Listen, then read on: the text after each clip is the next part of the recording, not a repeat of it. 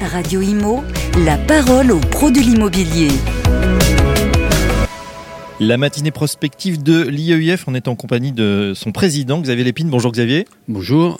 Vous avez euh, démarré cette euh, conférence euh, ce matin en comparant justement la progression au niveau des, patrimoines, en tout cas de, l'évolution des salaires, du capital, de l'immobilier. On est dans des ordres, des ordres de grandeur radicalement différents. Oui, tout à fait. En fait, le, ce que je pense, c'est qu'on est effectivement à un véritable tournant de l'économie. Parce que finalement, depuis le, les années 70, puis les années 80 surtout, depuis les années 80, on était dans une forme de libéralisme exacerbé. C'était le qui disait, grosso modo, euh, d'État et mieux on se porte. Ça a été le thatcherisme. Tout ça, ça a été la globalisation euh, globalisation et surtout économie extrêmement libérale. Ça s'est traduit effectivement par une croissance économique forte, mais une croissance économique qui était principalement, euh, dont les principaux bénéficiaires ont été le rendement du capital. Si on prend l'augmentation des, des, salaires moyens sur les 40 dernières années, c'est de l'ordre de 5 à 6 fois donc 5 à 600% d'inflation euh, ou d'augmentation de salaire. Si on prend maintenant la, performance des actifs financiers, ça a été l'indice MSCI Global Total Return, c'est-à-dire en incorporant les dividendes, ils ont été multipliés par 50. Est-ce qu'on peut durablement avoir une économie dans laquelle il y a une telle croissance des inégalités, sachant que par ailleurs, si on peut effectivement se dispenser d'avoir des actions d'entreprise, c'est plus compliqué de se dispenser d'avoir un logement.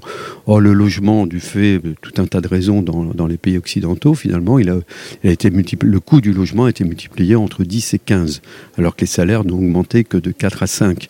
Donc on voit bien qu'aujourd'hui, on arrive à, la fin de ce système-là, et ça a été renforcé effectivement par la crise sanitaire et, par ailleurs par toutes les, par toutes les difficultés sur lesquelles je vais peut-être revenir une minute.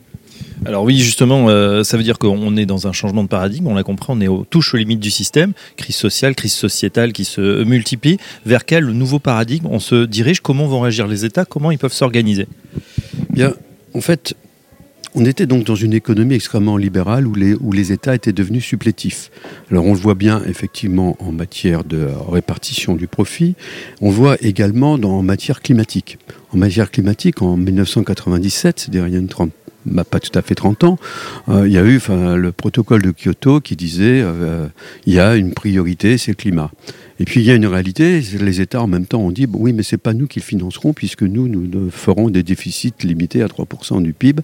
Donc finalement, il y a une priorité, mais c'est aux entreprises de, de financer cette priorité. Donc un État très supplétif de cela. Bah, finalement, les entreprises, elles ont pas plus jouer le jeu que les États. Et on se rend compte aujourd'hui, en 2023, que bah, ça ne fait que 3, 4, 5 ans qu'on commence vraiment à, se préoccuper, à, réaliser ces investissements. Donc on sait très bien que qu'en fait, on va se retrouver dans une économie beaucoup plus inflationniste, parce qu'il va falloir dépenser beaucoup plus d'argent sur quatre thèmes. Le premier thème, ça va être une, certaine forme de réorganisation de la répartition du profit.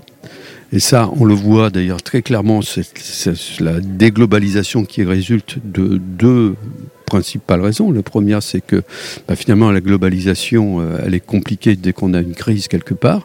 Ça, on a pu le voir avec la crise sanitaire. Et puis, on le voit aussi avec ce qu'on appelle le, euh, le French c'est-à-dire le, fait que bah, les crises géopolitiques font que maintenant, bah, les les États sont en train de s'organiser pour commercer entre États compatibles. Donc tout ça crée de l'inflation.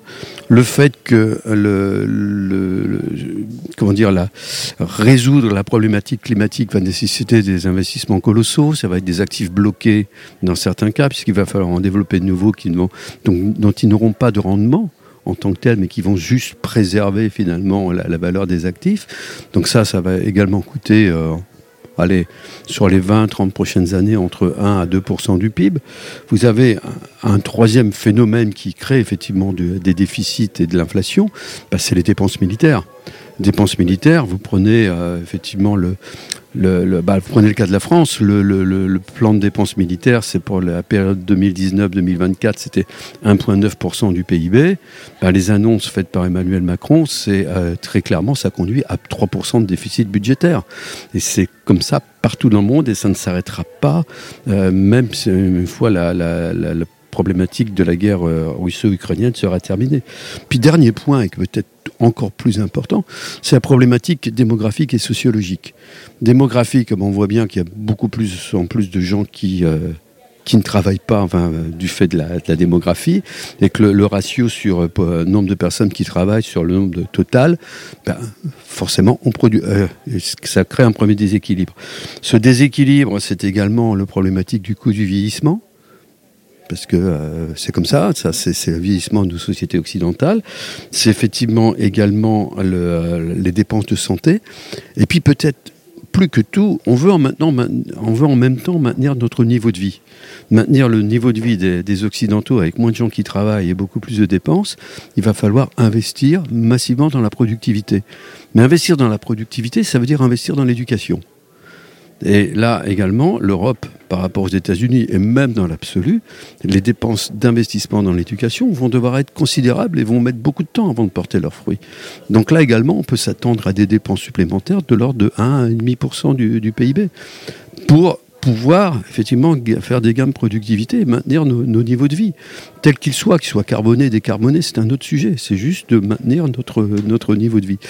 À partir de ce moment-là, ça veut dire quoi? Ça veut dire qu'on va avoir 6, entre 5 à 7% de déficit des États globalement dans les prochaines années, et que pour rendre ce déficit, ce déficit, il va forcément devoir être financé.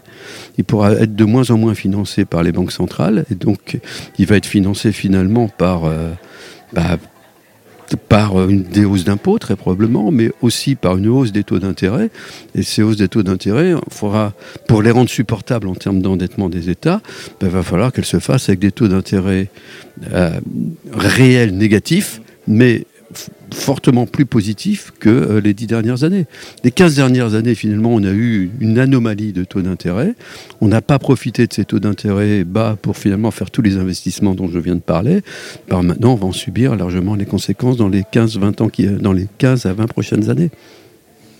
Ça veut dire en vous écoutant, Xavier Lépine, que euh, voilà, la période de, taux zéro, peut-être cette anomalie qu'on a eue euh, pendant euh, cette période, c'est terminé et qu'on est maintenant dans un rythme de croissance qui sera autour des 3-4% de taux d'intérêt. Il faut s'y habituer? Oui, il faut s'habituer à retrouver une certaine normalité, une certaine hiérarchie des taux liée euh, d'une part à tous ces investissements qui doivent être faits et au prix des incertitudes qui, qui résultent et, l'inflation qui va être nécessaire pour rendre tout cela acceptable.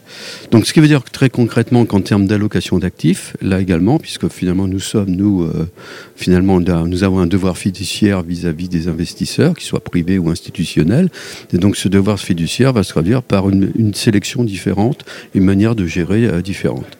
Alors l'immobilier en tant que tel ne se comporte pas si mal parce que l'indexation des loyers, quand elle est possible, rend effectivement attractif des taux d'intérêt réels négatifs, mais il n'en demeure pas moins que ça va être très compliqué parce que quels actifs vont-ils pouvoir être indexés sur l'inflation Quelle zone Quelle typologie Et comment est-ce que les acteurs économiques, notamment les particuliers pour ce qui concerne leur logement, vont-ils pouvoir acquérir euh, leur logement ou même tout simplement le louer? Merci Xavier Lépine, je rappelle que vous êtes président de l'IEF et à très bientôt sur Radio Imo. Radio Imo, la parole aux pros de l'immobilier.